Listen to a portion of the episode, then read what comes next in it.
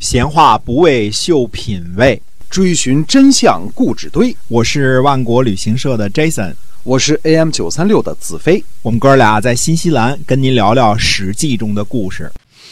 各位听友们，大家好！您现在收听的呢，还是我们《史记》中的故事。那么在上一集呢，我们跟您讲了这个鲁昭公啊，今天我们继续来讲讲鲁昭公在逃亡的这个过程中呢，遇到了什么样的困境。嗯，是的，呃，公元前五百一十五年的春天呢，鲁昭公从齐国的都城来到了运城。这个运城不是被齐景公给拿下了嘛，对吧？嗯。然后呢，就让鲁昭公呢就住在运城。呃，齐景公呢倒是很想把这个鲁昭公送回这个鲁国的都城啊，但是可惜呢，前线的进展呢不是很顺利啊，那么也没有什么。呃，太好的办法，那就先住在运城吧。这也是鲁国的地界，对吧？公元前五百一十五年的秋天呢，诸侯在户开会，商议呢戍守成州和商议呢把鲁昭公送回鲁国，这是两件事情啊，两个议题。呃，成州呢就是洛邑，就是周王室所在的地方啊。呃，但是呢，这个怎么说呢？这个。这个周王室王子朝之乱啊，这个把这个周王室的实力消耗的都差不多了，连正常的这个位数问题啊都解决不了了。而且王子朝呢还有一些个余党，嗯，时不常的呢搞个叛乱啊，这个都是呃治安问题呢需要考虑，所以需要各个诸侯国呢贡献一些个位数部队。嗯，那么鲁国呢就说这个这个时候这个鲁国自己也遭难呢，所以没办法这个帮忙了啊。那么第二个议题呢就是送鲁昭公回国，这也是诸侯的一个大的议题。因为什么呢？因为呃诸侯国君呐看着这个鲁昭公惨兮兮的这个流亡在外啊，都有这个这个兔死狐悲的这种这种含义啊。对，所以诸侯之中呢，谁呢？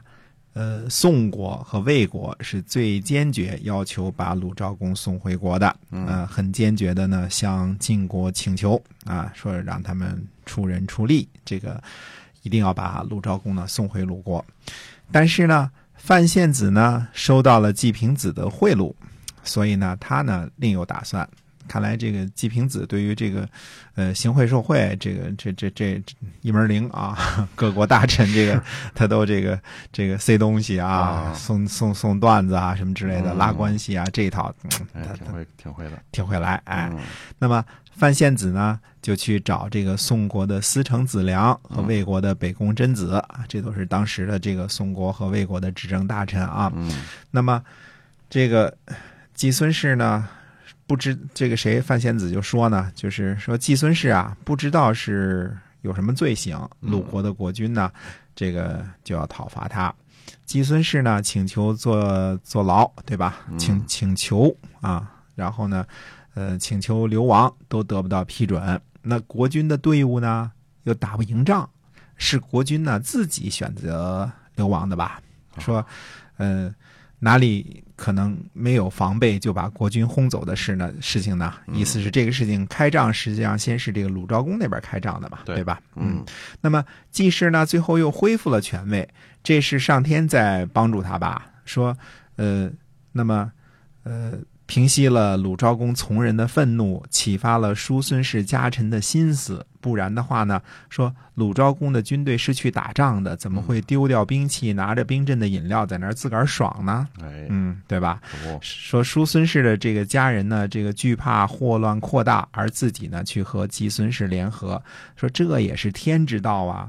鲁昭公呢请求齐国的帮助，三年都没有成功。这是指的这个不是指整整的三年啊，就是经历过三年了啊，这个现在第三个年头了都没有成功。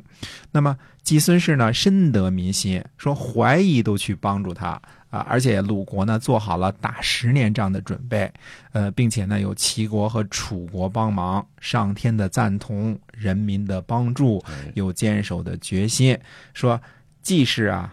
本身就差不多有这个诸侯的这个权利啊，他虽然是不是正式的诸侯啊，那么而且呢，季氏呢并没有另立新君，还是像这个鲁昭公在国内的一样呢侍奉他，所以这个范鞅我觉得呀，这个事儿非常的为难。那两位先生呢都是这个维护国家利益的重臣，想把鲁昭公呢送回去，这呢也正是我范鞅的愿望。嗯所以呢，呃，请让我范鞅呢跟随在两位先生之之后，包围鲁国。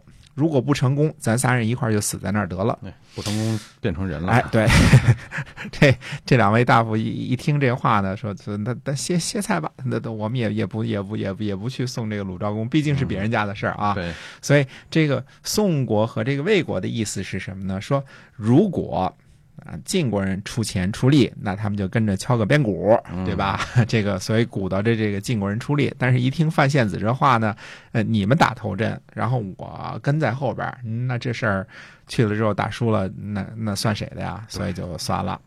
于是呢，这个范献子呢回去就跟这个晋清公就汇报说，这个小国呀都推辞了，离开了，事情不好办呐。嗯，这事儿呢就给推出去了，就给拖拖下去了，也没有对这个鲁国进行讨伐啊。那么，呃，这个鲁国的谁呢？鲁国的这个这个孟义子啊，和这个季氏的家臣杨虎率领军队呢，就讨伐运城。运城不是被齐国人占了嘛，对吧？对那么子家季说呢，他说天命呢不帮助国君已经很久了。让国君流亡的呢，一定是这些跟随着这个国君的这些大夫们的错。他说呢，上天呢已经降祸了，自己给自己修福气呢，那估计也挺难的了。就算有鬼神帮助呢，也也一定会失败。说呜呼啊，没什么指望了。嗯，最后会不会终究就死在运城这儿呢？嗯，那么鲁昭公呢，就派子家季呢去晋国出使，这次要去晋国呢找辙了，对吧？那么鲁昭公的这个部队呢，在呃居之打了败仗啊，居之呢位于这个运城附近啊，在这儿吃了败仗。